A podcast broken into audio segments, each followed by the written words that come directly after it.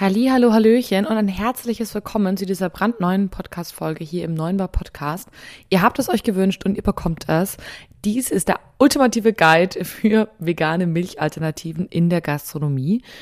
Warum das wichtig ist, darüber sprechen wir in Punkt Nummer eins, also warum Milch, vegane Milchalternativen wichtig sind, welche Milchalternativen es gibt, welche Vor- und Nachteile sie mitbringen. Das ist Inhalt dieser Folge. On top gebe ich euch die wichtigsten Tipps im Gastroalltag, auf was ihr bei veganen Milchalternativen achten müsst. Damit seid ihr rundum versorgt und könnt direkt losstarten für besseren Cappuccino mit Milchalternativen. Viel Spaß bei dieser Folge. Hallo, Servus und herzlich willkommen beim Podcast 9 Bar, dem B2B-Podcast rund um Kaffee, Gastro und Co. Hier geht es um aktuelle Gastrothemen, alles rund um das Thema Kaffee und wie du mit einem besseren F&B-Konzept mehr aus deinem Gastbetrieb holst.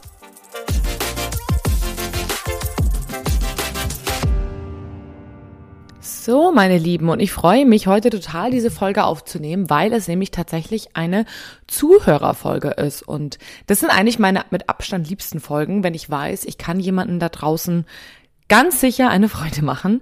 Wenn du also mal eine Frage hast ähm, rund um das Thema Kaffee, Food and Beverage, Gastronomie oder ähnliches, dann schreib mir ganz gerne im Podcast.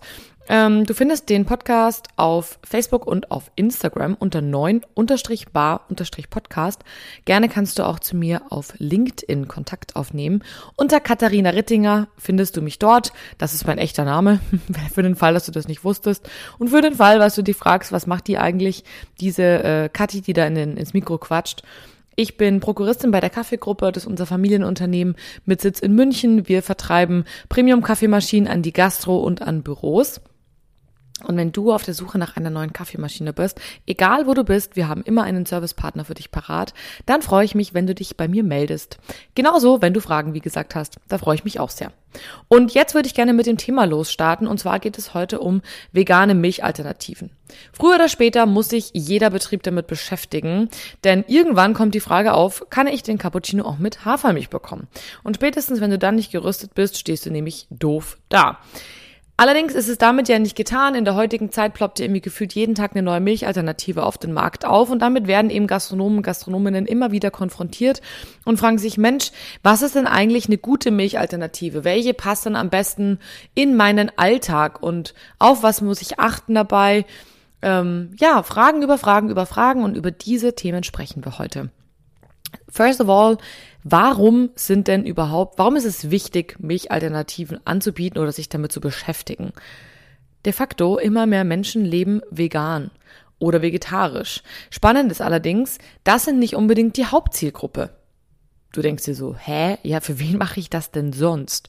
Tatsächlich ist es so, dass laut einem ähm, Statista Content Special über den Bereich Food and Nutrition in Dezember 2021, und das bedeutet, da sind wir schon jetzt, ja, fast zwei Jahre zurück, haben sie eine Untersuchung gemacht über, ich glaube, irgendwie 5000 Leute oder so. Und über die Hälfte der Befragten haben in den letzten drei Monaten ein pflanzliches Alternativenprodukt konsumiert. Mindestens eins. Ne? Man konnte auch mehrere auswählen. Und Top 1, also Platz 1 aller konsumierten Milchalter, ähm, Milchalternativen, ähm, Alternativprodukte waren Milchersatzprodukte. Danach, also weit danach kam erst Fleischalternativen, Käsealternativen, Sahnealternativen und so weiter, Eieralternativen. Top Platz 1 war Milchersatzprodukte ähm, vor allem Hafer- oder Sojamilch. Und das Spannende ist, das waren nicht unbedingt, also es wurden nicht ausschließlich Veganer befragt, sondern eben die breite Masse. Das bedeutet, wenn die breite Masse in den letzten drei Monaten auf jeden Fall, also 25 Prozent, ein Viertel davon, haben ein Ersatzprodukt konsumiert. Wie hoch ist dann erst der Anteil unter den Vegetariern, unter den Veganern, unter den Flexitariern? Und das finde ich ganz spannend. Ne? Also denk nicht, sowas, sowas wie, ja, ähm, ich habe ja kaum Veganer, dann ist es für mich kein Thema. Nein, es gibt da draußen auch Menschen mit Kuhmilchintoleranz, Menschen mit Laktoseintoleranz, Menschen, die einfach von Haus aus Laktose nicht besonders gut vertragen. Und wir werden da nachher nochmal drauf kommen, das ist ein wachsender Anteil. Also im Vergleich zu früher, wo Laktose mehr oder weniger eine, eine Modeerscheinung war, ein Laktoseproblem, das ist tatsächlich nicht mehr so. Aber da kommen wir nachher nochmal mit dazu. Ähm, ein weiterer Grund, sich mit veganen äh, Milchalternativen zu beschäftigen, ist, dass der Pro-Kopf-Verbrauch von tierischer Milch, also sprich von Kuhmilch, Ziegenmilch und so weiter, in 2022 zum zweiten Mal in Folge, also sprich ähm, von 22 auf 21 und von 21 auf 20 auf ein Rekordtief gesunken ist. Also fast ein Liter weniger gegenüber 2022 pro Kopf. Ne? Also wir reden pro Kopf, nicht, äh, weiß ich nicht, unter einer bestimmten Zielgruppe, sondern in Deutschland im Schnitt. Finde ich ultra, ultra interessant. Noch viel krasser ist, wenn man in die Zukunft guckt. Der Ausblick bis äh, 2029 gibt's von Statista ein ganz tolles Chart. Man muss dazu sagen, das Chart ist international, allein für Deutschland gibt es keins. Man muss aber auch sagen, dass ähm, Märkte wie die USA uns immer einen Schritt voraus sind, genauso wie Australien. Also es schwappt von Australien in die USA und von den USA zu uns. Also ihr könnt davon ausgehen, wenn es in den USA so ist, wird es bei uns irgendwann auch so sein. Und laut Statista wird sich der Umsatz mit pflanzlichen Milchprodukten, wir sprechen nur von Milchalternativen, von 16,8 auf 34,6 Milliarden US-Dollar mehr als verdoppeln. Und ja, jetzt kann man natürlich sagen, da ist der ähm, Haushaltsmarkt ja auch dabei, also die Menschen, die quasi äh, zu Hause Milchalternativen konsumieren. Ja klar ist der dabei, aber sorry to say, wenn es äh, zu Hause mehr wird, warum sollten dann die Leute bei euch in der Gastronomie weiterhin Kuhmilch äh, trinken. Wird nicht passieren. Die werden dann bei euch auch Alternativen trinken wollen. Es macht also keinen Sinn, die Augen zu verschließen. Man muss sich mit dem Thema beschäftigen und man möchte ja auch die Zielgruppe nicht mit irgendwie einem schlechteren Endergebnis abspeisen. Dementsprechend, ja, ich kann euch nur empfehlen, Augen auf ähm, bei der milchalternativen Wahl. Aber wenn ihr heute hier seid, dann wird es ja auch einen Grund haben. Ihr seid wahrscheinlich schon bereit dafür. So, wann sind also Milchalternativen sinnvoll? Grundsätzlich würde ich sagen, für jeden gastronomischen Betrieb ähm, der auch Kaffee anbietet. In Stadtlage ist eine Milchalternative ein, mindestens eine Milchalternative das absolute Must-Have. Da gibt es für mich fast keine Ausnahmen. Was wir schon feststellen, wenn Kaffee kein wichtiges Getränk mehr ist. Ja, ich weiß, Kaffee ist immer wichtig, aber wenn zum Beispiel ein bayerisches Wirtshaus haben wir festgestellt, wenn die kaum, ähm, wenn die von Haus aus relativ wenig Kaffee verkaufen, da muss man oder von Haus aus auch wenig Milchprodukte ähm, verkaufen, also Cappuccino, Latte Macchiato und so weiter, mehr deutlich mehr Espresso oder schwarzen Kaffee, dann muss man einfach sagen, ist Milchalternative nicht ganz so wichtig wie ähm, ja, in einem, in, einem, in einem Café in der Münchner Innenstadt. Kann man einfach nicht vergleichen.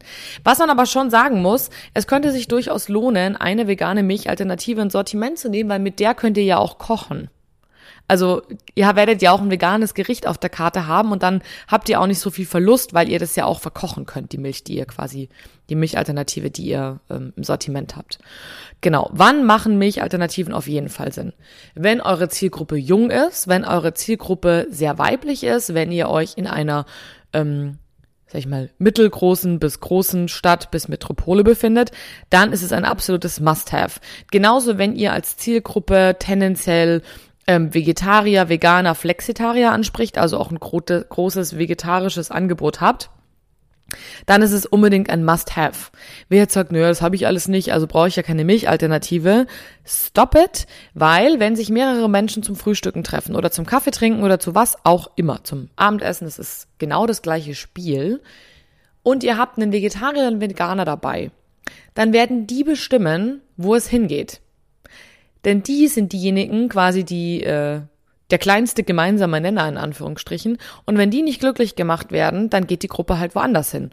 Wenn du jetzt also ein Frühstückscafé bist und du hast keine veganen Milchalternativen oder veganen, vegetarischen Gerichte auf der Karte, dann sorry to say, wenn die Leute nicht zu dir kommen. Überleg dir also, ob du nicht mindestens eine, ähm, ja, Alternative zu Kuhmilch anbieten möchtest. So, ich glaube, wir haben uns jetzt genug beschäftigt mit, warum man das unbedingt machen sollte und wann man das tun sollte. Die Frage ist doch, hey, welche Milchalternativen gibt's denn jetzt alle und was sind denn spannende Alternativen für deinen Gastrobetrieb? Das kommt nämlich ein bisschen drauf an, wie dein Gastrobetrieb so drauf ist starten wir denn bei welche gibt's alle? Also, grundsätzlich, es gibt unendlich viele Milchalternativen inzwischen auf dem Markt, aber die Hauptmilchalternativen lassen sich ähm, in folgende Kategorien packen.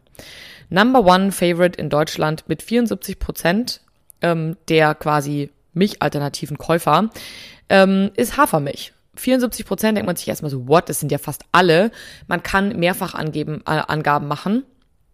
Dementsprechend wirst du gleich sehen, die Mandelmilch landet auf Platz zwei mit 68 Prozent, was ich überhaupt gar nicht nachvollziehen kann.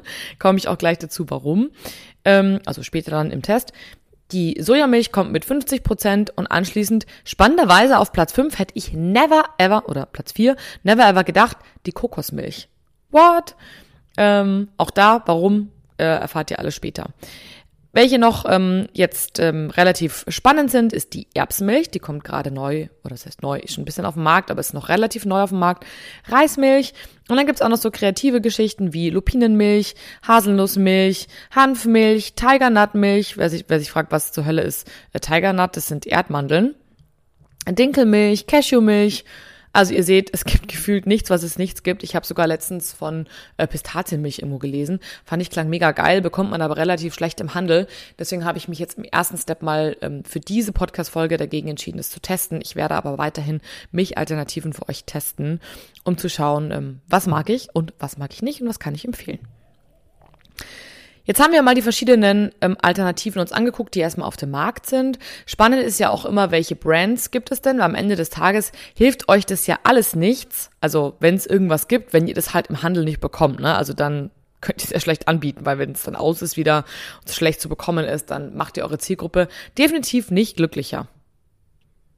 Ich habe mir eine ähm, von Statista wieder, kann ich wirklich nur empfehlen, das Tool, wenn ihr mal irgendwas recherchieren wollt habe ich mir eine Markenumfrage angeguckt. Also bei den Verbrauchern, was sind die most favorite Brands? Warum ist es wichtig? Weil am Ende des Tages die Verbraucher sich ja auch mit einem gewissen ähm, Geschmack, ja, ich sag mal, identifizieren, ähm, das vielleicht bei euch dann toll finden, nachkaufen wollen und so weiter. Und dann kann es durchaus Sinn machen, da mal drauf zu schauen. Natürlich bringt es alles nichts, wenn ihr die Brands dann nicht kaufen könnt, ja. Aber, oh Wunder, natürlich sind die meistbeliebtesten Brands auch die, die es in der Gastronomie gibt. Und zwar mit ähm, Platz Nummer eins vor Oatly. Wann war das denn in welchem Jahr? Ich muss mal kurz gucken. Ah, okay. Ähm, Mai bis Oktober 22. Man konnte mehrfach Auswahl ähm, treffen. Das bedeutet, die Menschen konnten sowohl ähm, Alpro als auch Oatly als auch Alnatura, Berif, Joa, ähm, Provamel, Natumi und Bio Primo, habe ich vorher noch nie gehört, ähm, auswählen mehrfach auswählen. Bedeutet, es ist eine sehr, sehr spannende Studie. Und da liegt tatsächlich Alpro mit ähm, Platz eins ganz vorne. 47 Prozent mögen die Marke und 44 Prozent haben die Marke in den vergangenen zwölf Monaten konsumiert. Das ist auch ganz interessant. Es gibt nämlich auch teilweise ein bisschen größeres Gap ähm, zwischen mögen die Marke und haben konsumiert. Zum Beispiel bei Bio Primo und das wundert mich auch nicht. Ähm, 31 ähm, Prozent mögen die Marke und 25 Prozent haben es konsumiert. Das bedeutet, die Brand ist, also aus, irgendwie, aus irgendeinem Grund, irgendwas läuft da falsch. Die Leute mögen es, aber trinken es nicht. Hä? Interessant ist es auch bei Provamel. Ähm, mögen die Marke, nee, andersrum, wo war es spannend? Bei Berif, genau hier. 26 äh, Prozent mögen die Marke, aber 27 Prozent haben äh, haben es konsumiert. Wo ich mir dann denke, so, okay, es haben mehr Leute konsumiert, als es mögen. Finde ich einen spannenden Ansatz. Wie, wie gibt's, wie gibt's das? Aber lass uns nochmal auf die, auf die Top 3 fokussieren. Wie gesagt, Platz 1 hat Alpro. 47% mögen's und 44% haben es konsumiert. Bei ähm, Oatly ist Platz Nummer 2, 39% mögen's äh, und äh, 12%, äh 12%, 36% haben es konsumiert. Platz Nummer drei ist Alnatura. 38% mögen die Marke, das ist fast so viel wie Oatly. Ich vermute, Oatly hat da aufgrund des ähm, Shitstorms ähm, durch die Investoren auch ein bisschen was abgekriegt, ähm, dass Alnatura auf dem gleichen Niveau liegt an quasi, ja, ich mag die Marke und 33 Prozent haben es konsumiert. Bedeutet also, wenn ihr Alpro oder Oatly im Sortiment habt, könnt ihr zumindestens mit Brands, was eure Verbraucher mögen, schon mal nicht viel falsch machen. Ähm, de facto ist es natürlich so, ähm, dass ja, das keine, keine Bio-Brands sind. Also wenn ihr Bio im Sortiment haben wollt, Alnatura, Bio Primo, äh, Berif, glaube ich, ist auch, äh, auch Bio, Provamel, Natumi, ähm, da werde ich euch nochmal in einem äh, Video, was ich euch drehen werde, ich habe schon ein Video gedreht über die beliebtesten Milchalternativen ähm, für die Gastro. Das werde ich auch im Anschluss veröffentlichen. Ich werde nochmal ein zweites Video drehen mit den äh, besten Bio-Milchalternativen. Denn auch das war tatsächlich eine Frage. Genau. Ähm, also das sind so die beliebtesten äh, Brands. Ich hatte vorher schon kurz angeteasert, es gibt einen spannenden Sonderfall, nämlich das Thema laktosefrei. Im Jahr 2015, das ist schon eine Weile her, hat die Gesellschaft für Konsumforschung, also die GfK, herausgefunden, dass 80 Prozent der Käufer und Käuferinnen von laktosefreien Produkten gar keine Milchzuckerunverträglichkeit haben. Ich erinnere mich noch gut daran, weil ich nämlich leider auch mal eine Zeit lang keine Laktose vertragen habe, also wirklich nicht. Und häufig damit konfrontiert wurde, dass mir jemand gesagt hat, ja, das hast du doch nicht wirklich und so, weil das leider so ein echt so ein bisschen eine Modeerscheinung ähm, wurde. Spannend ist aber auch dann die Frage, warum kaufen die Menschen dann überhaupt solche Produkte, wenn sie überhaupt gar keine Intoleranz haben? De facto ist es so, dass Sachen wie glutenfrei, laktosefrei, vegan, vegetarisch bei den nicht, ich sag mal, bei den Menschen, die das nicht aufgrund von Tierschutz zum Beispiel machen, schon ein lifestyleiges Thema sind. Gesundheit ist ein lifestyleiges Thema. Nicht umsonst sehe ich jetzt gerade auf Instagram die ganze Zeit irgendwelche Posts über ähm, Darmgesundheit, wo ich mir denke, aha, okay, Gesundheit wird wirklich sexy, weil ansonsten wird das sonst überhaupt gar keiner machen. Also frei von Laktose scheint auf jeden Fall, schien damals, 2015, ein Thema zu sein. Interessant ist aber, dass ähm, die Weltbevölkerung mit den Jahren definitiv anwachsende Fälle von Laktoseintoleranz hat. Also in ähm, den USA habe ich irgendwie gesehen, dass 65 Prozent der Bevölkerung Schwierigkeiten hat, Laktose zu verdauen. Das ist eine riesen Zielgruppe, wenn man drüber nachdenkt. Und das ist nur in den USA. Das hat äh, das National Institute of Health in den USA gemessen. Wenn man sich jetzt mal anguckt, ist es in Deutschland tatsächlich auch gar nicht äh, so ein uninteressantes Thema.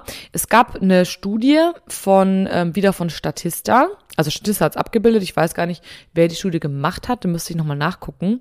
2018 bis 2021, weil ich mir dachte, na gut, 2015, das ist schon eine Weile her. Lass uns mal auf was äh, Aktuelleres gucken. Und da ist es tatsächlich so, dass mit den Jahren, wir gucken uns jetzt mal den täglichen Konsum an, ne? weil das werden die sein, die wirklich laktoseintolerant sind, ähm, hat sich das Ganze krass verändert. Wir reden von Personen in Millionen oder auch von, ja, Hunderttausenden in Anführungsstrichen. 370.000 haben täglich 2018 äh, laktosefreie Produkte konsumiert und 770.000 in 2021. Also da sind wir bei ja mehr als einer Verdoppelung. Und ähm, von äh, nie auf quasi, also wer, wer nie laktosefreie Produkte konsumiert hat, ist auch die Anzahl runtergegangen. Also das ist schon wirklich ganz, ganz interessant. Man kann also in allen Ranges von mehrfach die Woche, äh, einmal die Woche, mehrmals pro Monat, einmal im Monat bis ähm, täglich, bis nie sehen, dass die Zahlen krass angestiegen sind. Also egal in welcher Range, es haben auf jeden Fall mehr Menschen laktosefrei kommun äh, kommuniziert, ja genau, konsumiert als äh, noch 2018. Es ist also ganz klar ersichtlich, dass laktosefrei ein Thema ist. Ähm, und es wurde einfach nur laktosefreie Produkte benannt. Das heißt, es ist nicht klar, ob es laktosefreie Milch ist oder Hafermilch oder ähm, veganer Käse oder einfach Käse, der von Haus aus keine Laktose hat. De facto ist laktosefrei ein Problem und ähm, dem müssen wir uns annehmen. Wie wir das machen können, ähm, besprechen wir gleich nachher noch. Kommen wir zu der Auswahl von Milchalternativen, weil ich habe es vorher schon gesagt, es gibt so krass viele verschiedene Milchalternativen auf dem Markt und da sollte man sich gut überlegen, welche Milchalternative ins, man ins Sortiment aufnimmt. First of all, die erste Frage ist natürlich, wie viele Milchalternativen brauche ich überhaupt? Hm. Und da ist ein klassisches, das kommt drauf an, so ein Thema. Natürlich, wenn du jetzt einen Betrieb hast, wo wenig Milchalternativen konsumiert werden, dann macht es total Sinn, ich sag mal, eine Milchalternative anzubieten. Wie ich es vorher schon gesagt habe, ähm, kannst du die auch verkochen, kannst die in Desserts mitverwenden. Da spricht erstmal nichts dagegen. Und wenn du nur ein Liter davon immer offen hast, dann wird der auch nicht so schnell schlecht. Wenn du natürlich ein Specialty Coffee Shop bist, brauchst du vielleicht ein, zwei Milchalternativen, ja, weil dann hast du vielleicht eine richtig geile Kuhmilch, also eine super hochwertige Kuhmilch, dann hast du vielleicht eine Low-Fat-Milch und dann hast du vielleicht eine Hafermilch und vielleicht noch eine, weiß ich nicht, was, was crazyes, äh, Tigernut-Milch, weil du damit irgendwie experimentierst. Bist du jetzt aber ein klassisches Frühstückscafé, ähm, bietest viele vegane, vegetarische Geschichten an, bist du ein bisschen lifestyle und szenig unterwegs, kann es durchaus Sinn machen, mehrere Milchalternativen ähm, ins Sortiment aufzunehmen, weil du wahrscheinlich einfach die Zielgruppe hast, die auch so breit gestreut Milchalternativen konsumiert. Schau dir also mal deinen Verbrauch an beziehungsweise deine Nachfragen an und das, was sich häuft, würde ich ins Sortiment tatsächlich in dem Fall dann aufnehmen. Für alle, die ähm, wenig Milchalternativen konsumieren, würde ich mich, wie gesagt, für eine Milchalternative entscheiden, die eine möglichst große Zielgruppe abdeckt. Welche Milchalternative das ist, gucken wir uns nachher im Detail an. So, kommen wir nochmal für die, zu den Kriterien bei der Auswahl. Mein erster und wichtigstes Kriterium ist Geschmack. Was heißt wichtigstes? Das ist sehr wichtig, finde ich. Der beste Schaum bringt nichts, wenn es nicht schmeckt. Ne? Muss man einfach ehrlich sagen. Für mich ist es wichtig, wenn ich in eine, in eine Gastronomie gehe, dass ich ein ähm, Produkt bekomme, was schmeckt. Also möchte ich nicht, dass meine Milchalternative allzu dominant ähm, den Kaffee übertüncht, weil ansonsten schmecke ich ja von Kaffee nichts mehr. Es sollte also ein ähm, ein leckerer, cremiger, äh, vollmundiger Geschmack sein, wo nichts zu stark dominiert, also wo die ähm, Milchalternative nicht zu stark rauskommt, aber auch der Kaffee nicht zu dominant ist. Also das muss einfach ein guter Blend sein. Bedeutet aber auch, du musst dich ein bisschen durchtesten, weil das auch auf deinen Kaffee drauf ankommt. Ich habe zum Beispiel schon festgestellt, wenn du einen sehr fruchtigen Kaffee hast und Sojamilch verwendest, kann es dir passieren, dass der ausflockt, der Kaffee, und das, das sieht nicht nur schön unschön aus, es schmeckt auch irgendwie komisch, weil man halt das Gefühl hat, man hat irgendwelche, ja, Partikel im Mund. Ähm, wenn du sagst, na ja, aber warte mal, ähm, ist es das einzige Kriterium, dass es schmeckt in Sachen Geschmack? Nein. Also ich finde, wenn du ähm, kreative Drinks aus deinen Milchalternativen machen möchtest, also keine Ahnung, einen Eis Kokoslatte oder du machst irgendwelche krassen Karamellgeschichten oder im Winter ein Marzipanlatte, dann kann es natürlich Sinn machen, äh, dafür speziell Milchalternativen auszuwählen. Aber gerade wenn du nur wenig Platz hast und jetzt nicht so viel wegwerfen willst, weil du noch nicht sicher bist, wie viele Milchalternativen wirklich gehen, würde ich mich auf die wichtigsten beschränken. Genau, also entweder ist es möglichst, ähm, ich sag mal, dezent im Geschmack, also dass es ein gutes, komplettes äh, Bild mit dem Kaffee ergibt, oder du kreierst spezielle Drinks und setzt dafür eben eine Milchalternative ein. Das ist so mein Tipp in Sachen Geschmack. So, kommen wir zu einem äh, wichtigen Punkt. Und zwar zum Thema ähm, Gesundheit. Denn häufig ist es so, dass Milchalternativen nicht besonders gesund sind. Es ist oft Zucker drin, Aromen zugesetzt und die Liste an Ersatzstoffen ist ewig. Ich werde auch dazu nochmal einen Post machen, welche Ersatzstoffe das alles gibt und ähm, welche ich davon vermeiden würde. Also schaut gerne vorbei im neuen Bar Podcast auf Instagram und auf Facebook. Schreibt mal neun wie die Zahl unterstrich bar unterstrich Podcast. Dort findet ihr mich, findet aber auch immer in den Shownotes und da kommen regelmäßig Posts zu den Folgen und dazu werde ich auch mal über die Inhaltsliste sprechen. Ähm, genau, das ist einfach so ein Thema. Lass uns mal ähm, über die einzelnen beliebtesten Milchalternativen sprechen. Bei Hafermilch habe ich oft gelesen, ja, Hafermilch ist super gesund, ähm, Kuhmilch triggert ähm, Entzündungen sozusagen im Körper. Kann übrigens wirklich so sein, vor allem wenn es schlechte oder billige Kuhmilch ist. Und Hafer ist besser, ist ja Ballaststoff, äh, sehr ballaststoffreich und ähm, das ist super für den Körper, das macht dich lange satt. Und ich so, what? Das ist einfach nur Bullshit. Wisst ihr, wie gering der Haferanteil in Hafermilch ist? Das ist ein Witz. Also, sorry to say, die Argumentation ist ein Quatsch. Wenn du ähm, satt von Ballaststoffen werden willst, dann ist die Haferflocken als Porridge, wenn dir das wichtig ist, aber nicht als Hafermilch. Wenn man mal genau hinschaut, wie viel ist wenig, ich rede von 6 bis maximal 15 Prozent habe ich gefunden, ist der Haferanteil in Hafermilch. Der Rest ist Wasser. Dementsprechend, oder halt Zucker und Fett und so weiter. Also der Haferanteil ist da jetzt nicht wahnsinnig hoch. Noch geringer übrigens äh, ist er bei der Mandelmilch, aber da komme ich gleich später drauf. On top muss man dazu sagen, Hafermilch wird immer so ein bisschen beworben als ähm, ja die gesündere Alternative ähm, ja für den Körper. Man muss aber dazu sagen, dass in Hafermilch, also Hafer ist einfach ist ein Kohlenhydrat und in den Kohlenhydraten ist Zucker und dieser Zucker lässt den Blutzuckerspiegel hochsteigen. Und das ist was, was wir eigentlich gar nicht haben wollen. Wer also in der Früh ähm, einen Cappuccino mit Hafermilch trinkt, weil er denkt, das wäre sozusagen gesünder und es macht einen länger satt, ähm, no. Ist tatsächlich genau das Gegenteil der Fall, denn der Blutzuckerspiegel schießt dementsprechend hoch. Ich habe schon getestet, werde ich auch demnächst mal nochmal veröffentlichen und äh, kracht danach wieder runter. Übrigens habe nicht nur ich das getestet, sondern auch andere Menschen. Das ist also bei den meisten Menschen so. Dementsprechend ist Hafermilch nicht per se gesünder. Dazu muss man sagen, dass Hafermilch nicht glutenfrei ist. Und ich habe auch schon ein paar Gastronomen getroffen, die meinten, ja, sie nehmen Hafermilch, weil das eben für alle geeignet ist, auch für Glutenintolerante. Und das ist definitiv falsch. Hafermilch ist nicht glutenfrei, außer es ist glutenfrei Hafer und es steht drauf. Denn es kann immer noch Spuren von Gluten haben, je nachdem, wo der Hafer herkommt und so weiter und so fort. Also Hafermilch ist nicht glutenfrei. Ähm, so, kommen wir zum Thema äh, Soja. Soja ist ähm, so ein bisschen verpönt. Das liegt an den sogenannten Phytohormonen. Was bedeutet das? Das bedeutet, Soja wirkt im Körper ja oder hat eine ähnliche Struktur wie ähm, Östradiol. Das ist ein quasi weibliches Hormon und es wirkt ähnlich wie ein ähm, körpereigenes Östrogen, also ein, ein weibliches Hormon. Jetzt muss man allerdings dazu sagen, es wird da wahnsinnig viel dazu geschrieben und wahnsinnig viel dazu gepostet und ich werde da auch nochmal im, im Schriftlichen nochmal dazu im Detail eingehen, da könnt ihr auch nochmal nachlesen.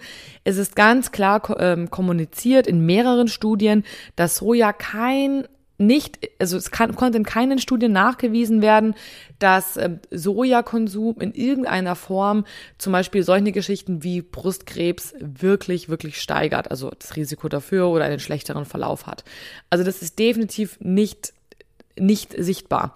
Es gibt einige vorklinische Studien, ähm, also bei Zelllinien und bei Versuchstieren, wo es mal so ein Ergebnis gibt und mal so ein Ergebnis. Man muss allerdings sagen, dass diese Studien an Mäusen zum Beispiel, denen wird so viel ähm, Sojamilch reingepumpt oder Sojaprodukte reingepumpt, ist ja nicht mal Sojamilch, Sojaprodukte, dass das ist in keinem Verhältnis steht, weil so viel Sojaprodukte würde kein Mensch zu sich nehmen. Wisst ihr, wie ich meine? Das Verhältnis passt einfach nicht. Wahrscheinlich könnte man auch, keine Ahnung, die Mäuse mit so viel Brokkoli töten, ne? weil es die einfach zerreißt vor lauter Gasen. Also versteht mich nicht falsch. Ich denke, moderater Konsum ist kein Problem. Ich werde dazu aber nochmal ähm, auch im Podcast was ähm, schreiben auf äh, Social Media. Ähm, genau. Das ist so ein Punkt. Was allerdings ein wichtiger Punkt ist, sind die Allergene. Es gibt Menschen, die sind definitiv allergisch gegen Soja. Ich gehöre übrigens dazu, wobei ich ma witzigerweise manchmal kann ich Sojaprodukte konsumieren und manchmal nicht. Tofu ist nie ein Problem. Sojamilch geht manchmal, manchmal eben nicht. Und ähm, das ist sehr, sehr spannend. Das heißt, da müsst ihr aufpassen in der Handhabung, aber da kommen wir nachher noch dazu.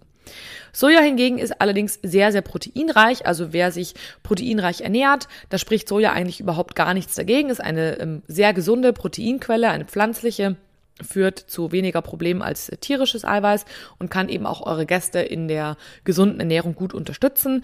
Für diese, ähm, sag ich mal, fitnessaffine Zielgruppe könnte Sojamilch tatsächlich ähm, ein spannender Punkt sein.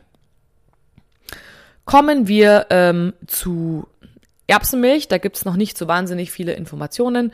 Ähm, Erbsenmilch ist ähm, oder Erbsendrinks sind ähm, auch sehr proteinreich. Wisst ihr ja, die Erbsen werden aus der gelben äh, Spalterbse sozusagen hergestellt. Danach wird nochmal Erbsenprotein ähm, ich denke mal in Pulverform in der Produktion hinzugefügt. Also es ist von Haus aus ein recht äh, proteinreiches ähm, Getränk.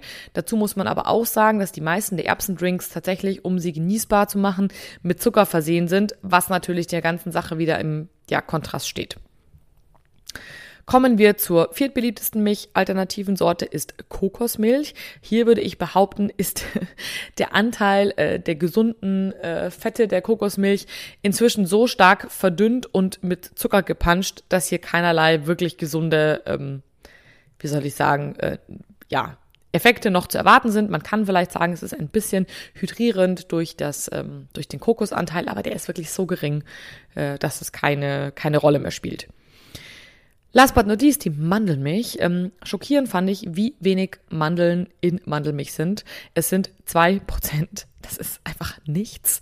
Und ähm, dementsprechend möchte ich mich auch hier ähm, bei der gesundheitlichen äh, Aspekt von Mandelmilch tatsächlich enthalten, weil das kann man eigentlich nicht mehr bewerten. Kommen wir zu einem Thema, äh, aufgrund dessen viele Menschen zu Milchalternativen greifen, nämlich den Nachhaltigkeitscharakter. Starten wir mal bei der nachhaltigsten Alternative überhaupt, bei der Hafer, bei dem Haferdrink. Ähm, Hafer ist ja, ich sag mal, heimisches Gewächs im Vergleich jetzt zum Beispiel zu Kokos, kommt also in unseren Breitengraden vor. Spannend, ähm, ich habe äh, mal nach Alpro gegoogelt. Alpro bezieht 100% des Hafers aus Europa. Bei Oatly, spannenderweise, ist es so, dass die keine ganz klare Aussage machen, woher der Hafer kommt. Sie schreiben nur mehrere Länder, unter anderem Kanada, äh, Schweden und Finnland. Das ist mir ehrlich gesagt ein bisschen zu dünn, die Decke, für so ein großes Unternehmen, bin ich ganz ehrlich. Auch interessant bei Oatly, ich habe auf verschiedenen Seiten geguckt, also sprich bei denen auf der Deutschland, äh, Schweiz, Österreich Seite und bei denen auf der kanadischen Seite, äh, auf der kanadischen, auf der amerikanischen Seite. Und auf der deutschen Seite zum Beispiel steht, dass der Hafer ähm, Bio ist, also der, der ist ökologisch, der Hafer 100 Prozent. Und auf der amerikanischen Seite steht, dass sie sich nicht für ökologischen Hafer entschieden haben. Und ich so, hä? Sondern für glutenfreien. Also Obacht, das ist nicht überall das Gleiche. Das finde ich schon mal auf der einen Seite vielleicht sinnvoll, weil die Länder halt für verschiedene Dinge brauchen. Auf der anderen Seite, hm, bisschen komisch.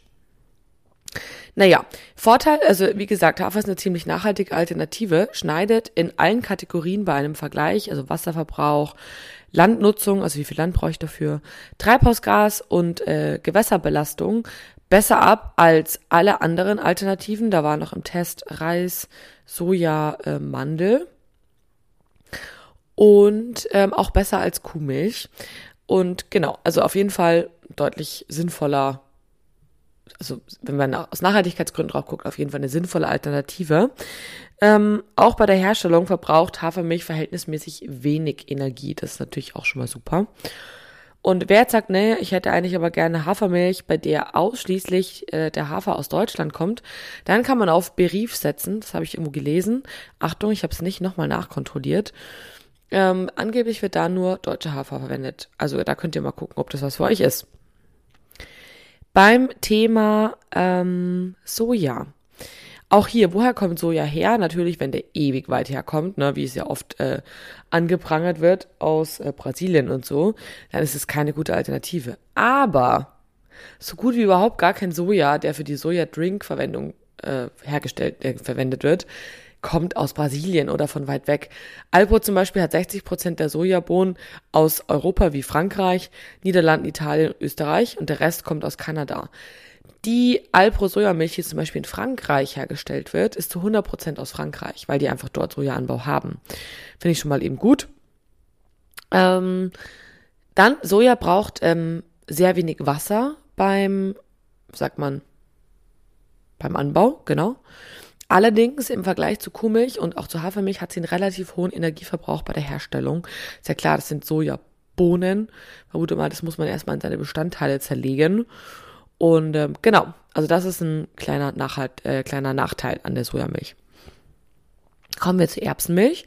Erbsenmilch besteht übrigens nicht aus den grünen Erbsen, falls du das dachtest, die man so vom, äh, ja, vom Essen her kennt, sondern ähm, aus gelben Spalterbsen, die ähm, häufig im Ausland angebaut werden, also auch in China und so weiter, aber die zum Beispiel von Fly, die ja auch eben gut schäumbar ist, kommen aus äh, Frankreich und die setzen nochmal Erbsenprotein, welches aus Deutschland kommt, äh, zu. Und was ganz gut ist bei der Erbse, Erbsen, äh, diese, diese Erbse bindet äh, Stickstoffe in der Luft und äh, bringt sie dann in den Boden. Und Stickstoff ist auch das, was im Dünger enthalten ist. Und dementsprechend spart man sich zum Beispiel ähm, Düngen. Die Fly wird auch äh, zu 100% in Deutschland ähm, pro, äh, produziert und verbraucht 200 mal weniger Wasser als Kuhmilch. Leider habe ich keinen wirklichen Nachhaltigkeitsvergleich zwischen Hafer, Soja und Erbsenmilch gefunden. Ich vermute mal, das liegt daran, dass Erbsenmilch noch relativ neu auf dem Markt ist und deswegen das einfach viele nicht so ganz, noch nicht auf dem Schirm haben. Zumindest nicht die Statisten. In der Gastro ist sie schon. Kommen wir zu Platz 4 auf der Liste. Ähm, Kokosdrink. Ja, über den brauchen wir natürlich nicht so positiv sprechen, das ist ganz klar. Ähm, das war ja auch schon in der Gesundheitsphase, in Anführungsstrichen so. Kokos hat einfach keine wirklich gute Ökobilanz. Weite Transportwege. Ähm, die Kokosmilch hat oft in der Monokultur, also das sind so Plantagen, müsst ihr euch vorstellen, und die wächst halt ausschließlich in Ländern, wo, ja, ich sag mal, der Trend zu Nachhaltigkeit, in Anführungsstrichen, ja bitte zerreißt mich hier nicht, ähm, einfach noch nicht wahrgenommen wird. Ne? Also ich sag mal in Ländern wie Indonesien, wo viel Müll auf der Straße liegt, die machen sich jetzt nicht so viel Gedanken über Monokultur wie vielleicht in unseren Breitengraden. Nicht, dass ich das gut fände, aber es ist halt nun mal aktuell noch so. Und ähm, on top ist es leider so bei den Kokospalmen, dass sie sehr langsam wachsen. Das heißt, man braucht auch noch relativ viel Dünger. Spannend ist aber, dass trotz diesen Argumenten ne, die, Ökobilanz trotzdem besser ist als bei einer Kuhmilch. Krass, oder? Ähm, ja, abgefahren, würde ich sagen. Kommen wir zur Mandelmilch. Ähm, also man muss eigentlich Mandeldrink sagen, muss man ganz ehrlich sagen. Ihr in der Kommunikation nach außen mit dem Kunden nicht, aber der Hersteller zu euch muss eigentlich, darf nicht mehr Mandelmilch sagen, sondern Mandeldrink. Genau, bei Milch darf man nur zu Milch sagen. Ähm, zum Thema Mandeldrink. Auch Mandeln haben eine schlechte Ökobilanz.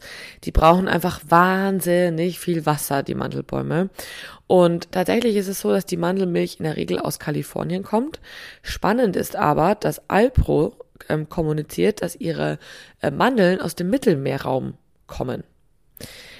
Was ich schon mal sehr, sehr cool finde, weil ja auch auf Sizilien wahnsinnig viele Wandeln wachsen.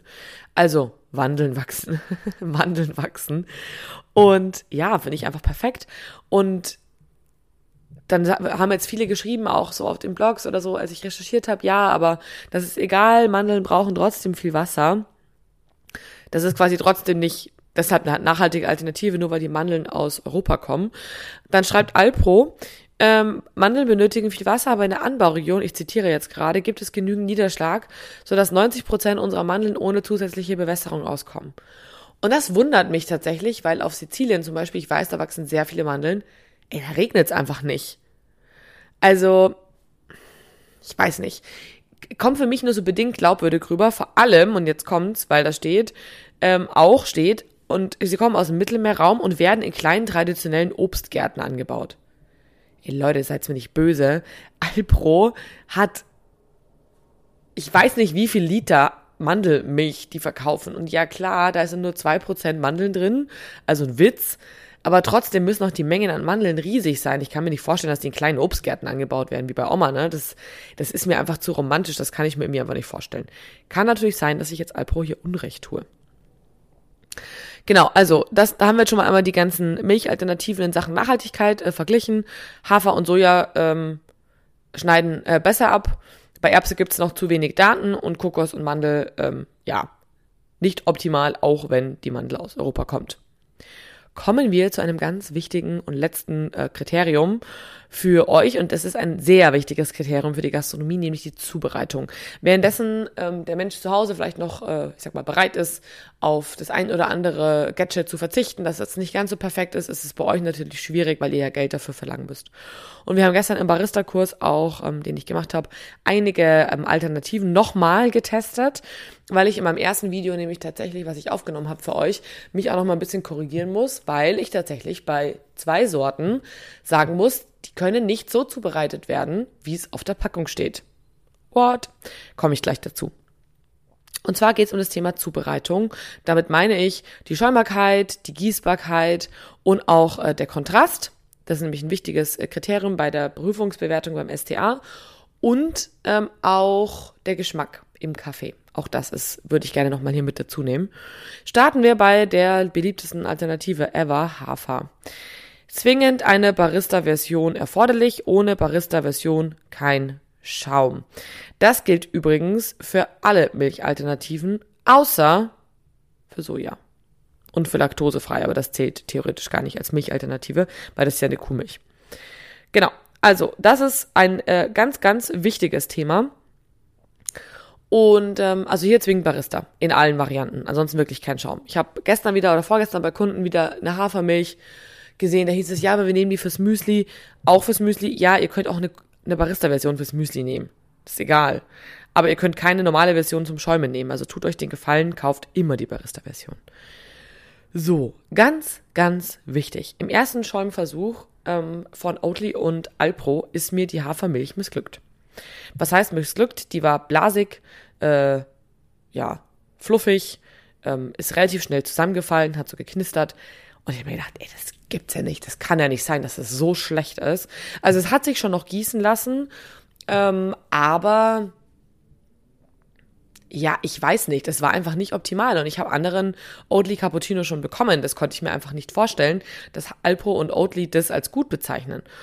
Und habe dann so, nachdem ich das nicht losgelassen hat, einfach nochmal recherchiert.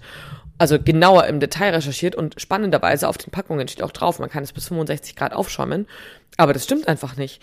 Ich habe online echt tief gegraben für diese Information, dass Hafermilch nicht so heiß erhitzt werden darf. Also ähm, maximal so 55, 60 Grad, wenn überhaupt. Und ich habe ein recht gutes Temperaturempfinden und ich habe sie so heiß geschäumt wie die Kuhmilch sonst auch, also 65 Grad. Und das ist zu viel. Was ist passiert? Die ist quasi mehr oder weniger verbrannt und in sich zusammengefallen dann in der in der Tasse. Am Anfang war es noch okay, also ich habe sie eingegossen, da hat man schon Blasen gesehen, aber die ist innerhalb der kürzesten Zeit, hat die sich wie so Schaum in Luft aufgelöst.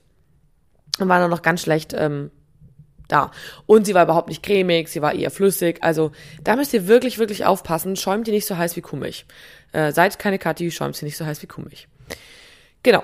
Ähm, vom Kontrast her, dadurch, dass die ja von Haus aus so gelblich cremefarben ist, ist der Kontrast in der Milch nicht so schön. Also bei SCA wird es auf jeden Fall Punktabzug geben, wenn ihr damit eine Prüfung machen würdet und ähm, so wenig Kontrast hättet, mit Kuhmilch natürlich.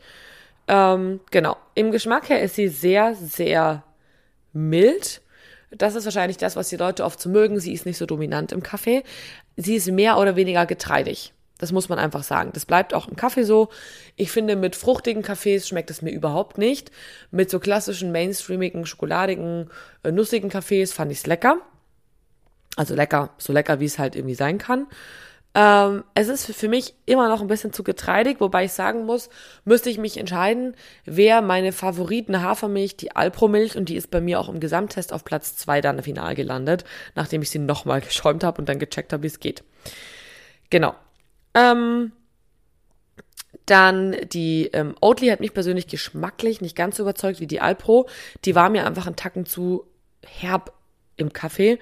Die Oatly war für mich einfach ein bisschen süßer, ein bisschen milder. Genau. Die kommen wir zur Sojamilch. Ähm, Soja schäumt super easy, auch schon in der Nicht-Barista-Version.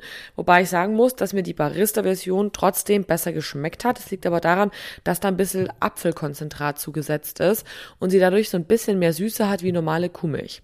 Das ist tatsächlich auch meine Nummer eins Milch in der Milchalternativ Milchalternativen Test. Hat mir am allerbesten Geschmack, geschmeckt. Ich fand sie leichter zum Schäumen. Ich konnte sie heißer schäumen. Sie hat mir vom Geschmack besser geschmeckt. Der Kontrast war schön, weil die Sojamilch sehr weiß ist und ähm, war auch relativ standfest der Schaum. Also wenn man das hingestellt hat und serviert hat, ist der nicht gleich in sich zusammengebröselt. Ähm, ich habe zum Beispiel die Alpro No Milk auch getestet als Hafermilch-Alternative, weil die ja sehr nach Kuhmilch schmecken soll. Und da muss man sagen, die hat einfach gar nicht geschäumt. Die ist einfach in sich zusammengefallen und tot in der Tasse gelegen, obwohl hinten drauf steht auch für Kaffee geeignet. Nope, ist sie nicht. Ist definitiv nicht für Kaffee geeignet. Vielleicht schwarz in den Kaffee reinzuschütten, so flüssig, aber nicht geschäumt. Keine Chance. Ähm, und die Soja ist halt wirklich, hat es mal das Herz gemacht und die ist einfach schön in der Tasse gestanden. Genau. Ähm, Achtung, Soja kann bei zu säurehaltigen Kaffee, also sehr fruchtigen Kaffee, flocken. Da müsst ihr mal gucken. Und wie gesagt, theoretisch ist keine Barista-Version notwendig, aber mir hat die besser geschmeckt, die Barista-Version von ähm, Alpro. Das war sogar eine, ich glaube sogar eine, was, eine Bio-Barista? Nee. Nee, es war eine Barista-Soja. Kommen wir zur Erbsenvariante. Da gilt übrigens exakt das gleiche wie bei der Hafermilch. Nicht zu heiß schäumen. Am Anfang gleich viel Luft unterziehen. Ähm, auch die hat ähm, weniger Kontrast vom Look her, weil sie eben auch so ein bisschen gelblich ist. Und man muss sagen, auch gestern im Milchalternativen-Test im Barista-Kurs, da habe ich die Leute nochmal abstimmen lassen, pur schmeckt die relativ gut. Spannenderweise im Kaffee fanden wir alle, ist sie komplett durchgefallen, hat sie uns überhaupt nicht geschmeckt. Da war so ein pelziger Nachgeschmack.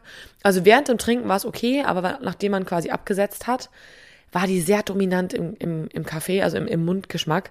Das, das war einfach nicht, nee, hat uns nicht überzeugt. Sorry, Fly. Ähm, bezüglich Kokosmilch war ich sehr skeptisch, weil ich dachte, oh Gott, wie kann das nur schäumen? Und ich muss sagen, da hat Alpro einen richtig krass guten Job gemacht. Übrigens genauso bei der Mandelmilch. Die Barista-Version konnte man mega gut aufschäumen. Richtig, richtig gut. Auch genauso heiß wie normale äh, Milch. Fand ich wirklich super, super gut. Starker Kontrast, also wirklich sehr, sehr weiß in der, im Kaffee wie Kuhmilch. Das fand ich mega, mega gut. Allerdings muss man sagen, es ist schon, also sowohl die, kann man eigentlich jetzt in eins nehmen, sowohl die ähm, Alpro Mandel als auch die Alpro Kokos. Mir waren beide zu süß, vor allem die Kokos im Kaffee. Ich mag es nicht, wenn es so süß ist. Und es schmeckt so ein bisschen, ja, wie so ein Raffaello in einem Kaffee drin. Und ich finde, für mich passt das nicht so gut. Hingegen, kalt fand ich beide Varianten richtig lecker. Sowohl ähm, Mandel als auch Kokos. Genau. Fand ich richtig gut. Und die Mädels gestern haben die Alpro Kokos richtig abgefeiert. Fanden sie richtig lecker. Die Marzipan-Variante, also die Mandel-Variante, schmeckt wirklich marzipanig. Die würde ich euch im Winter empfehlen, wenn ihr damit Drinks kreieren wollt. Oder kalt im Kaffee, da fand ich es auch lecker. Wenn ihr also jetzt mich fragt, was meine Favorites sind, ich habe es schon mal kurz ein bisschen angeteasert. Meine Favorites sind ganz klar in der Reihenfolge. Platz Nummer eins die Alpro Soja Barista, fand ich mit Abstand am leckersten äh, und vom Schäumverhalten am besten das hat einfach für mich wirklich gut gepasst. Platz Nummer zwei, die Alpro Hafer, die fand ich deutlich milder im Geschmack als die Sojamilch, Sojadrink. Aber ich fand einfach vom, also vom Schaumverhalten muss man echt einfach aufpassen. Das finde ich für die Gastro suboptimal. Aber ihr werdet eine Hafermilch vermutlich brauchen, weil der Rest von Deutschland will sie auch. Also dann würde ich mich definitiv für die Hafer ähm, entscheiden, nicht für die Oatly. Ähm, die Hafer von Alpro, weil A, der Hafer definitiv aus Europa kommt, das garantieren die euch. Die ähm, ist vom Preisverfügung, meine ich, meine ich, etwas günstiger. Man kriegt sie leichter und ähm, ja, den Shitstorm von Alpro, äh, von Oatly erspare ich euch jetzt mal, könnt ihr mal online nachgoogeln. Und genau, also ich finde da persönlich macht einfach Alpro hat den besseren Schnitt, muss man einfach sagen. Genau, und auf Platz Nummer äh, drei habe ich tatsächlich Kokos und Mandel gesetzt. Einfach weil ich finde, wenn ihr eine kreative Alternative haben wollt, sind beide wirklich, wirklich toll in der Zubereitung und hat mich einfach extrem überzeugt, muss ich sagen. Muss ich wirklich sagen. Fand ich richtig, richtig cool und dementsprechend würde ich euch empfehlen, nehmt eine von denen, wenn ihr was Kreatives haben wollt. Genau. Ähm, wenn ihr kalte Getränke anbietet, auf jeden Fall sind beide auch super, super gut geeignet. Ihr müsst euch keine Sorgen machen, dass irgendwas komisch ausflockt oder so. Und das fand ich einfach wirklich eine coole Alternative. Genau. Ähm, auf was müsst ihr im Alltag achten? Das ist noch so abschließendes letzter Chapter, nachdem ich jetzt schon fast eine Dreiviertelstunde mit euch gequatscht habe, ist auf jeden Fall wieder eine super lange Folge geworden. Ähm, bietet eine Alternative an. Außer ihr habt wirklich Zero Nachfragen, weil ihr am Land seid und irgendein Konzept habt wie, keine Ahnung, ein griechisches Restaurant, wo überhaupt nie jemand auf die Idee kommen würde, einen Hafer-Cappuccino zu trinken. Ansonsten bietet auf jeden Fall eine Alternative an. Wie gesagt, man kann diese Alternative auch verkochen. Vielleicht jetzt nicht die Kokos-Variante, aber auch da könnte man Kokos-Panacotta vielleicht oder sowas machen. Ähm, aber was wirklich super funktioniert, ist die Sojamilch zum Kochen. Da kann man ganz tolle ähm, Semmelknödel damit machen. Und die Hafer funktioniert auch gut für Soßen. Das passt wirklich super. Genau, also die beiden könnt ihr auf jeden Fall ohne schlechten Gewissen ähm, anbieten und auch dann verkochen. In einem vegetarischen oder veganen Gericht. Genau. Ähm, mehr, mehr würde ich nur anbieten, wenn tatsächlich die Zielgruppe danach verlangt oder euer Konzept so gestrickt ist, wie ich es vorher schon gesagt habe. Junge Leute, viele Frauen, ähm, vegan, vegetarisch, flexitarisch, stark danach ausgerichtet, so ein bisschen hip in der Stadt. Dann lohnen sich auch mehrere Milchalternativen. Achtung, bewahrt sie immer gut im Kühlschrank auf. Die werden nämlich tatsächlich relativ schnell schlecht, finde ich. Und das erkennt ihr daran, wenn die sauer sind oder schon am besten bevor ihr es verkauft. Wenn es so klumpig ist und so klumpig in eure, ähm, ich sag mal, äh, reinflatscht in euren, in eure, in euren, in euren äh, Milchkännchen, mein Gott, das kriege ich gerade noch raus, dann wisst ihr sie schlecht. Und wenn sie säuerlich riecht. Also immer dran riechen. Vor allem, wenn es länger als zwei, drei Tage offen ist. Dann vor der Zubereitung immer ganz gut schütteln. Auf keinen Fall vergessen, ansonsten sondern sich irgendwelche Stoffe irgendwo ab in der Packung und dann kann es sein, dass es nicht mehr richtig schäumt oder ihr ein dünnes, wässriges Ding bekommt. Genau, bei Hafer und Erbse bitte darauf achten, wird schneller heiß. Das bedeutet am Anfang viel Luft runterziehen und dann nicht so heiß schäumen. Was heißt viel Luft? Ähm, die Ziehphase, wo ihr Luft unterzieht in der ersten Schäumphase, die solltet ihr ganz bewusst herbeileiten, indem ihr die Kanne weiter runterzieht ähm, an eurer Dampfpflanze, als ihr das normalerweise tun würdet. Dann kann man sicherstellen, dass genug äh, Luft sozusagen untergezogen wird. Und dann eben zügig die Rollphase anleiten, also Kännchen kippen, ähm, Ziehphase abbrechen, also sprich Kännchen wieder nach oben schieben und dafür sorgen, dass es nicht zu heiß wird. Also wenn es etwas heißer als die Hand ist, abbrechen. Dafür Achtung, ganz wichtig, die Tasse davor mit dem Espresso drin muss sehr heiß sein. Also vor allem, also gut vorgewärmt, weil ansonsten ist das Gesamtgetränk einfach zu kalt. Das finde ich bei Hafermilch echt suboptimal, dass man da auf so viel achten muss. Genau. Ähm, nicht zu heiß, genau, ansonsten blasig, deswegen kälter als Kuhmilchschäumen oder die anderen Milchalternativen. Und ganz wichtig, Achtung, Allergien. Jemand, der glutenintolerant ist, kann empfindlich auf Hafermilch reagieren. Jemand, der eine Allergie auf Sojamilch hat, findet es nicht cool, wenn er eine Hafermilch bestellt, wo noch Reste der Sojamilch in der Kanne sind. Achtet darauf, dass ihr für jede Milchalternative eine eigene Kanne habt in einer eigenen Farbe, die on top nochmal mit so einem Dymo-Band, also mit so einem ja, Etikettiergerät oder mit einem wasserfesten Edding richtig gut gekennzeichnet ist ähm, welche, was da drin ist. Ganz wichtig. Nicht nur Farben nehmen, weil dann vercheckt man wieder, welche Farbe ist was. Und ich finde, bei den eingravierten Varianten, da sieht man oft so schlecht, was was ist. Genau.